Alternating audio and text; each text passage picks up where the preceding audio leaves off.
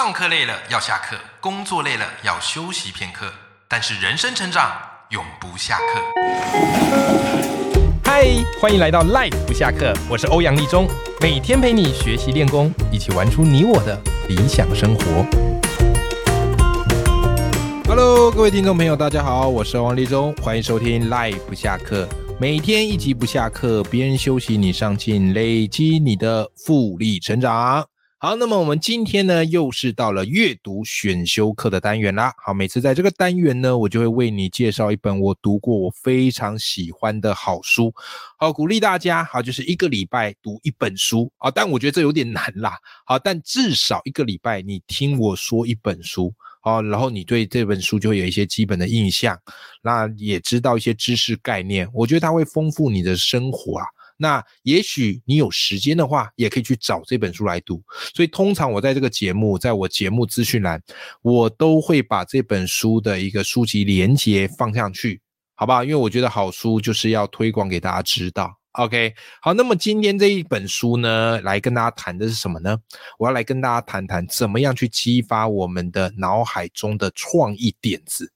这件事我觉得很重要啊，这件事我真的觉得很重要。为什么呢？现在我们对于 AI 都会有一种担忧嘛，觉得哎呀，我们会的，其实 AI 都可以比我们做的又快又好。那到底生而为人的价值是什么呢？开始很多人会陷入一些自我怀疑。我觉得啦，就是我们人类最后的一个堡垒，有一个很重要的关键，就是你的创意能力。你能不能想出前所未见的点子，或你能不能从这些点子当中找到商机？我觉得是相当相当重要的。但创意这个概念，对于很多人而言，都会觉得那个就是一个天才才有办法办得到的哦，那个就是要头脑很好的人才有办得到的。我们这些凡夫俗子谈创意，谈何容易呀、对不对？但事实上，我以前也这么觉得，直到我读了这本书之后，我才发现，诶。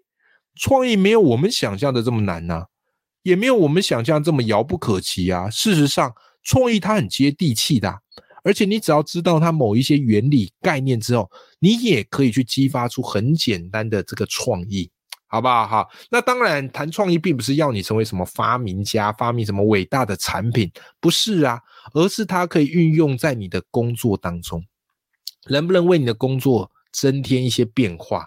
能不能为你的斜杠事业找到一些新的出路？我觉得这个都是创意在这之中扮演的关键角色。好，那当然啦，谈创意的书市面上非常非常的多啦。今天我要跟你推荐这本，是我真的读完觉得哇，这本真的太棒了，方法、步骤、案例都相当的明确和具体。这本书是什么呢？各位，这本书就叫做《Z 字点子爆发术》。这本书很有趣哦，它为什么要自己是点子爆发术呢？因为它里面其实讲了创意的八个步骤，它拆得很细哦，它把创意拆了八个步骤，应该是我读过所有创意类的书拆解的最细的，一般不会拆解到八个步骤，因为那写起来太累了。但这个作者很认真，就是把它拆解成八个步骤，然后呢，这八个步骤呢，你把它连接起来，哦，它就会变成一个 Z 字，而且是好几个 Z 字。好啦。那当然，今天节目内容不可能把八个步骤全部给你讲完嘛。好，所以今天呢，我会跟你分享里面其中几个我觉得非常棒的关键。好，我觉得非常棒的关键。好，它其中有一个步骤就是说，你要懂得观察。这个观察跟你平常的观看是不一样的。我们一般的看都只是一个走马看花的看。你不会去发现问题点，可是这个观察不一样哈、哦。这个观察是你能够看出别人没想过的事，或是你能够看出别人没想过的问题哦。所以这个观察就是至关重要。它里面讲一个例子啊，这个例子很有趣。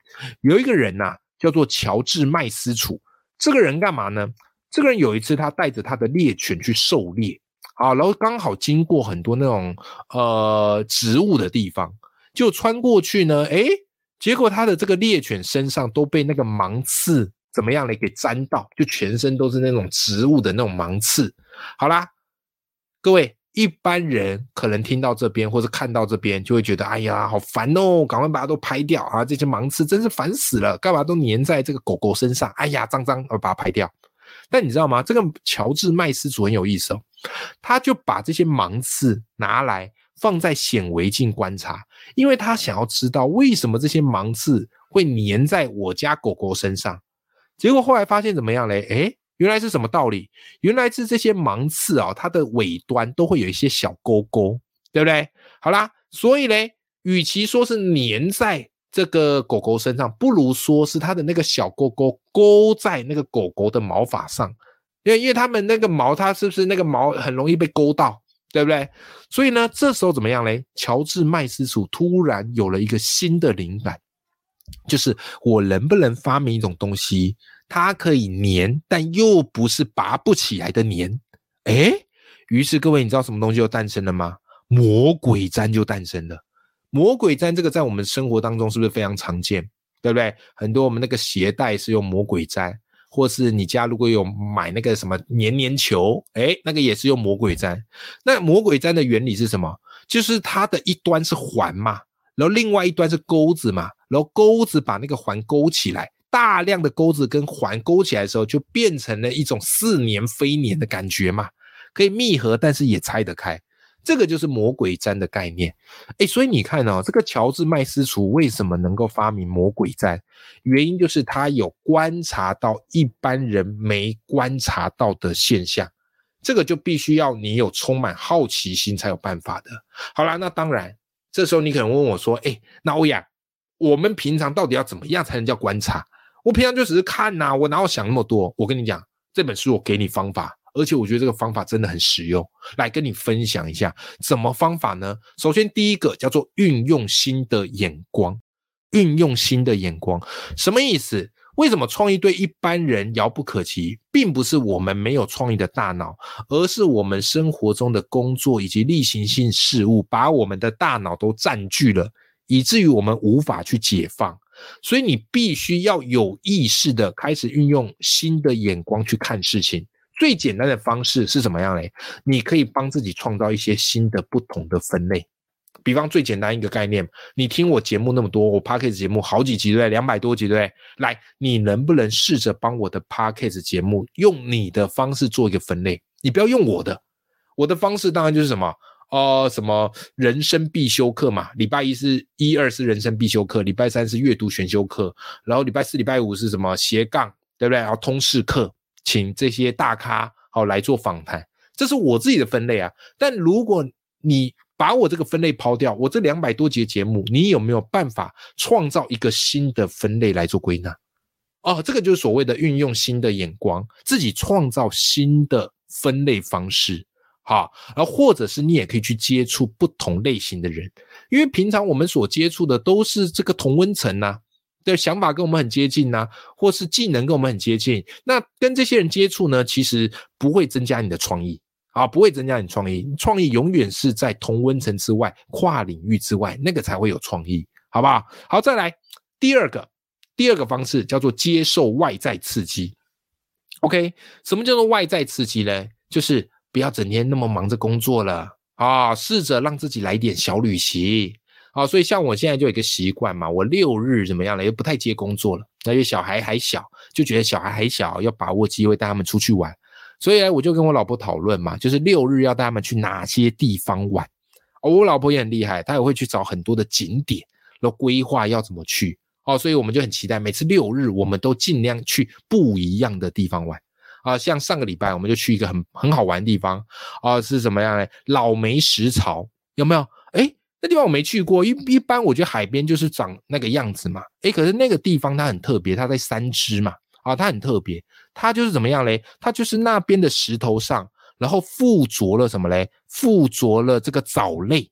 OK，好，而且呢，只有在四五月份，啊，它才会有这样的一个奇景，你知道吗？所以这样远远望过去，哇塞，就是一片石头上面绿荫盎然。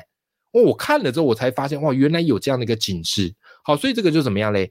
借由一些小旅行，好来接受一些外在的刺激。有没有？或者怎么样嘞？或者你也可以去玩小朋友的玩具啊，在玩小朋友玩具的过程当中，也可以激发一些不一样的刺激。好，这个都是所谓的接受外在刺激，可以促进你观察的一个方法，好不好？好，所以以上这两招让你学起来啦，好，让你学起来啦。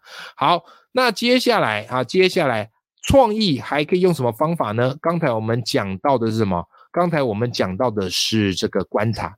好，接下来我们要讲到叫做思考啊，创意思考是非常非常重要的。至于这个思考该怎么做呢？啊，其实书里有给你一个方法啊，有给你一个方法。那么最常见的方法叫做奔驰法。OK。啊，奔驰法它是有几个哈，比方说替换、组合、调整、扩展、改变用途、消除啊，或者是重组加反转等等的。OK，好，给你一个简单的小小练习吧。啊，那比方来讲，就是你要如何？因为我们喝，我们平常夏天快到了嘛，我们会喝可乐。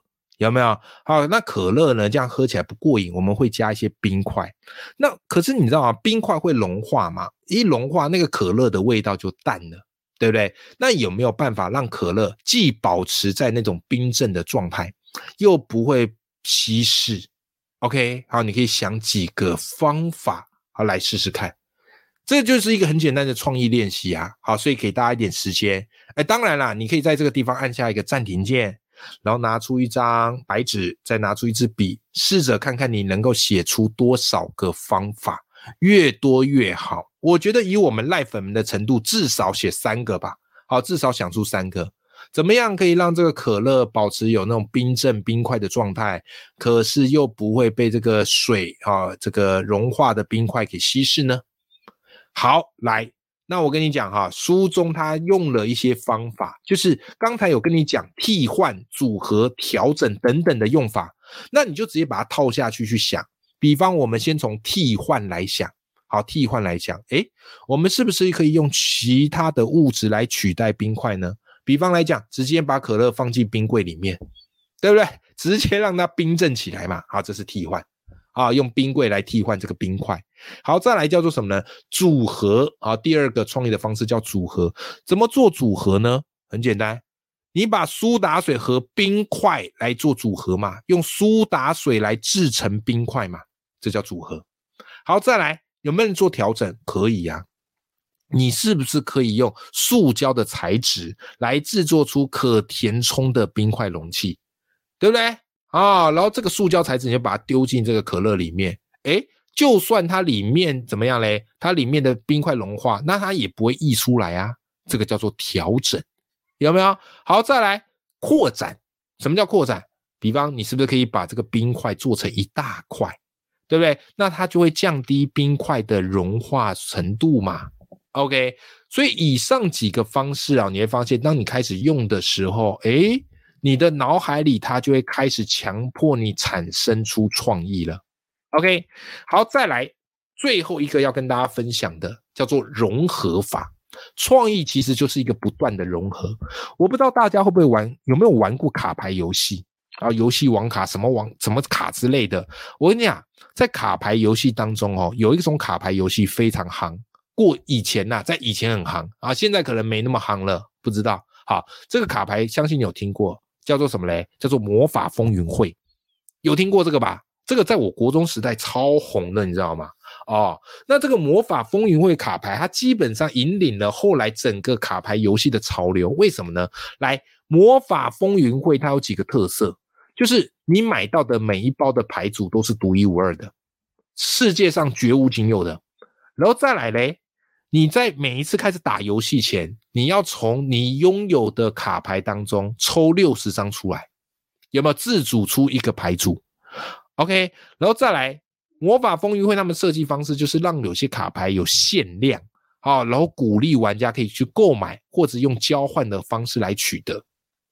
所以你看哦，魔法风云会这个卡牌游戏为什么会那么夯？为什么会成功？原因是它是卡牌游戏。